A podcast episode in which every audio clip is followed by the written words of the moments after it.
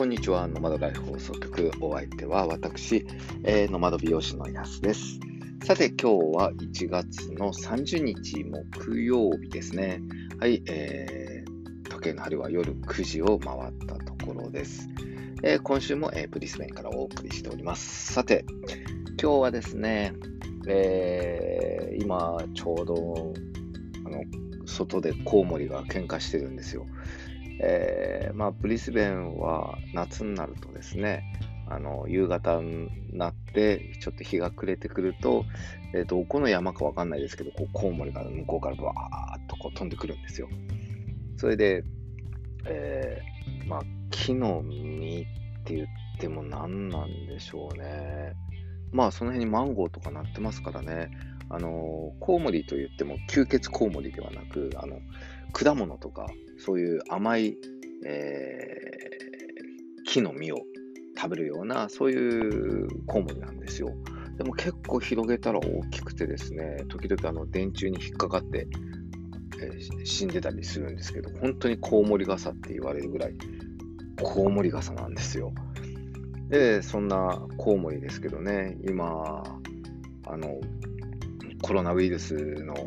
えー、元がコウモリからの、えー、ウイルスでこう拡散したんじゃないかとかって言ってますけども、まあなんか、うん、これもう言っちゃっていいのかな？日本では放送されてないですけどね、もう結構あの、最初は陰謀説とかって言ってたんですが、あの、細菌兵器っていうんですか、こう、生物兵器でこう作られたあのウイルスが外に出ちゃってこう広まってっていう、そういう説がかなりこう濃くなってきたような、あの中国人もこうひそひそひそひそって、あの実はね、まだこうネットではあまり出てないんだけどねってこう言ってるみたいですからね。えー、ちょっともしそうだとしたら、なかなか手強いウイルスだと思います。えー、皆さん、本当にお気をつけください。さて、それでは今日も最後までお付き合いください。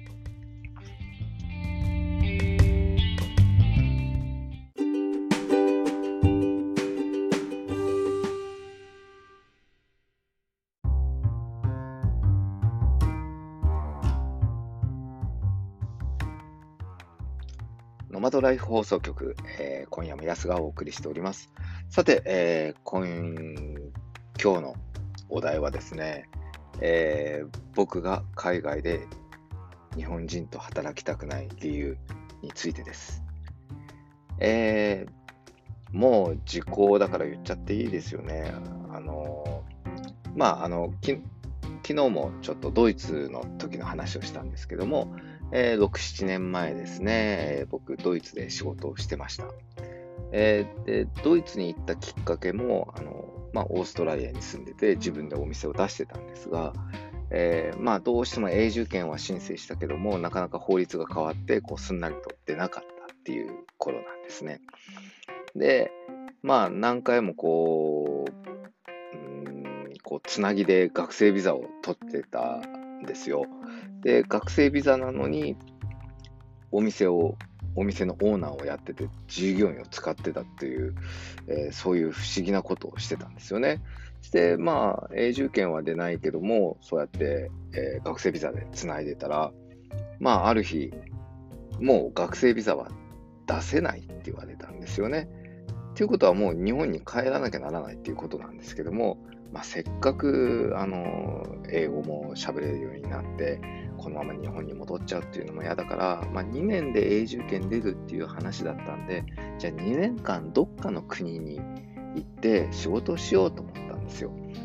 で、あの、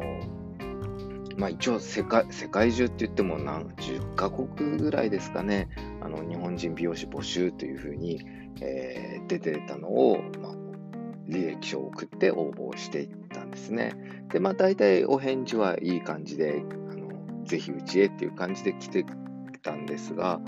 えー、大体あのシンガポール、タイ、ベトナム、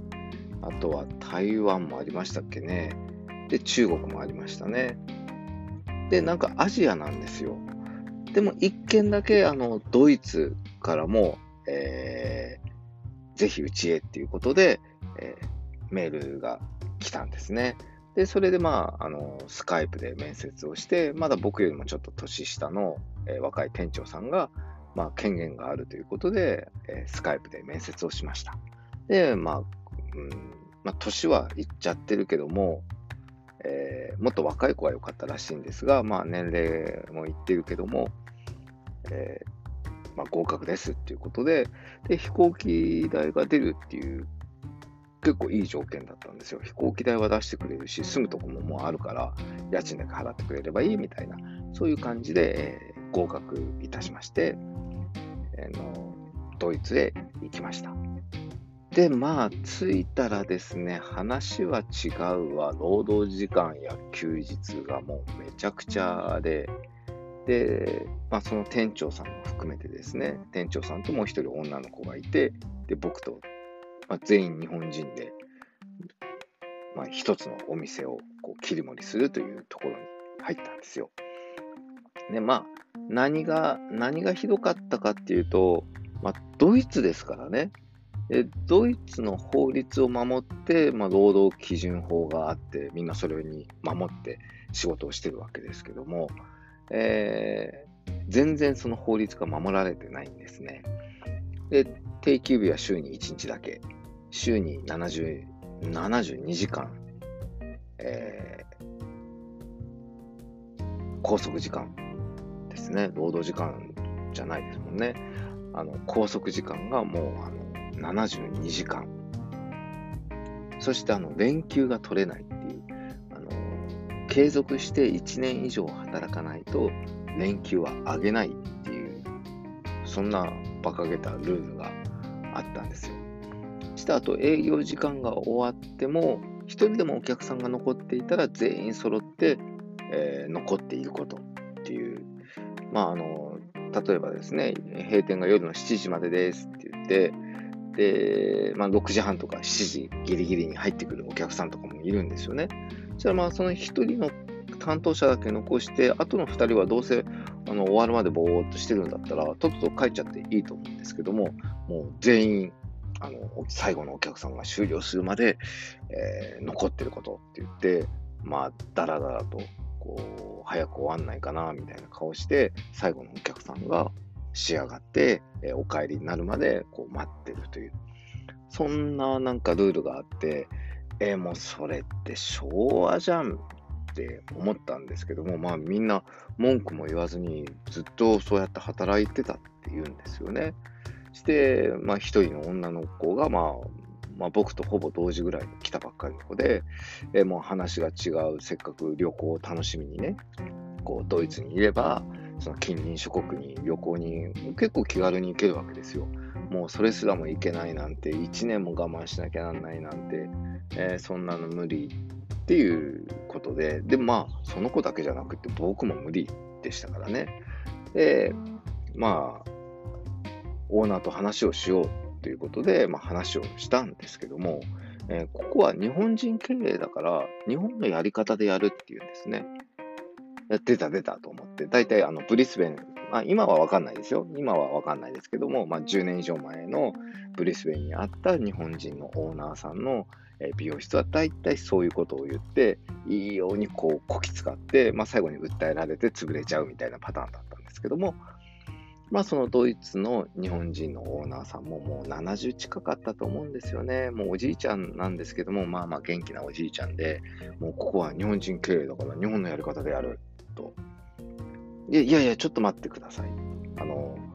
ドイツ国内で日本の法律適用だなんてできるのは、あの、大使館と領事館だけですからねっていう。だからあの大使館とか領事館って日本の祝日休みなんですよね。そこは、まあ、ドイツにある大使館、領事館だけども、もう一歩そこの敷地内に入ると、そこは日本になるわけですよ。それがあの大使館、領事館ということなんで、ただ、ここの美容室、そんな法的優遇されてないでしょうっていう、あくまでもドイツの法律を守って営業していかなきゃならないんですって言ってもなかなかうんと言わないんですよね、あの頑固クソじじいは。で、あの、英語を話せる弁護士を探しました。まあもう僕はドイツ語で、あ挨拶ぐらいしかドイツ語はできないので、そういう法的な労働基準法とか、今後ど今後どうするとか、まあ、そういう話は、まあ、英語だったらまあなんとかなるので、英語の話せる、えー、弁護士さんを探したんですよね。で、ドイツもなかなかあのお医者さんも英語喋れないわ。あの移民局の職員ですらも英語喋れないわ。まあ、英語喋れない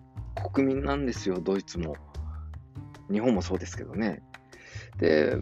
まあ、やっとこう見つけたんですよ、英語の話せる弁護士が。じゃあまあその弁護士もなんか悪徳弁護士みたいな感じで、まあまあいいよ、相談乗ってあげるよ、1時間50ユーロだったかな。でもキャッシュでって言うんですよね。で、もう、現金でって指定するってことはもうそれ脱税じゃんとか思ったんですけども、まあ、まあ言われるがままに、じゃあ50ドル1時間でお願いしますって言って、そしてまあ話をしたら、まあそれはおかしいねと。で、あの、法律はこうこうこうだからねっていうことで、じゃあ、あの、お手紙を書いてあげますからって言って、そのお手紙また50ユーロを取るわけですよ。まあ、5、5000、6000ぐらいですかね。で、まあ、それもじゃあお願いしますと。で、そうやって、えー、まあ、オーナーと話をすることがあったんですが、まあ、うん全部 OK とは言わないですね。だって週休2日、週休週に1日しか休みないのを2日にするとか、まあ無理なわけですよ。まあそれもわからないでもないんですけども、まあみんなせっかく海外に来て仕事してるのに、ドイツの法律通りに働こうぜみたいなのがありましたからね。それで、あの、まあ交代制で、あの、4週6休っていうやつですかね。月に2回はこう連休作れるみたいな。まあ、そういうふうに変えていこうと。で、最後のお客さん1人で担当すればもうそれでいいわけだから、だらだらと他の2人が待つっていうことはなしにしようとか、結構労働時間も変えたり、えー、かなり労働環境が改善されたんですよ。まあ、それで、まあ、それだったら、いっかっていうことで、まあ、みんなも納得して、まあ、このじいさん相手に、まあ、ギャギャ言っても始まんねえよね、みたいな、そういうちょっと諦めムードもあったんで、で、まあ旅行行けるようになったからいいかっていうことで、まあ、シフトを組んだりとかしてね、えー、そうやって旅行行ったりとかっていうふうに職場改善になりました。で、まあ、こういうのがあるから海外の日本人経営者ともう一緒に働きたくないんですけどね。で、もう言われましたね。あのもう海外で働いたことのある日本人は今後一切雇わない。もう海外のこと何も知らない日本人だけを日本から呼んで連れてくると。まあ、揉めたくないんでしょうね。っていうか、揉めたくないんだったら普通にきちんと正しい労働、えー、時間、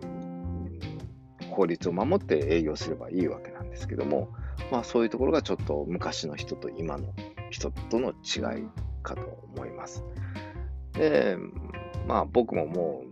う二度と日本人オーナーとは働くかいって思いながらも、まあ、2年契約だったんですけど、1年で帰りたいって言ったら、違約金2000ユーロ払えって言われましたね。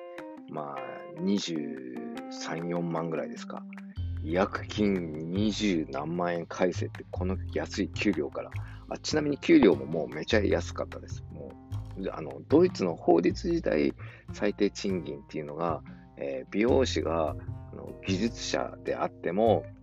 月の給料が、まあ、当時ですよ、当時で、えー、1600ユーロだったかな、1700ユーロだったかな。で、そこから40%ぐらい租税が取られますからね、租税というのは、えー、税金と、えー、保険料ですね、あと年金と、えー、そういうの全部そういうのひっくるめて租税って言うんですけども、租税が40%引かれたので、残りがほとんどないんですよね。まあ、ないって言っても900ユーロあるじゃんって言ったって、まあ、10万円ですよ。手取り10万円で大の大人が一体いつまで働くんだいみたいな感じで。それでまあ、結局僕ももう、あの、1年半っていうところですいません、もう帰らせていただきますって言って、えー、帰ってきましたね。まあそんなわけで、あの、全部が全部日本人、海外にいる日本人オーナーが悪徳だっていうのを言ってるんじゃないんですけども、まあそういう人が比較的多いと。僕の耳にも、まあお客さんからですけどもね、やっぱり日本人のオーナーさんはこんなんであんなんでっていうのをよく聞くので、えー、注意してください。あとはビジネスビザ出すからとかっていう、それが甘い言葉で、えー、ビジネス出すんで、こうこうこうやってちょっときついかもしれないけど働いてねとかって言いますけど、あの、まずビジネスビザは今の時代になかなか出るってことはないので、よく、えー、ご自身で、えー、調べてみて、ください。もう本当日本人が日本人を騙すので、え気をつけてくださいね。それでは。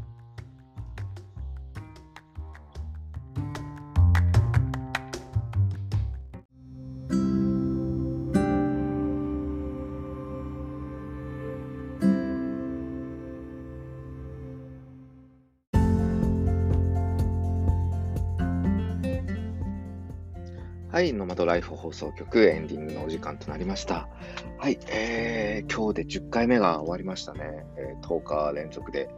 まあよくボソボソと続いてるもんです。さて、えー、この番組では皆さんからのご質問や、えー、こんな話を聞きたいなど、えー、リクエストを受け付けております。えー、Twitter のコメント欄やダイレクトメールから、えー、お送りください。えーと、僕の Twitter のアカウントは、えー、やすこむ au です。Yasucomau やすこむ au です。えー、それでは、えー、明日もまた暑くなるようなんですけども、日本は、えー、冬ですよね。はい、それではまた、えー、明日お会いしましょう。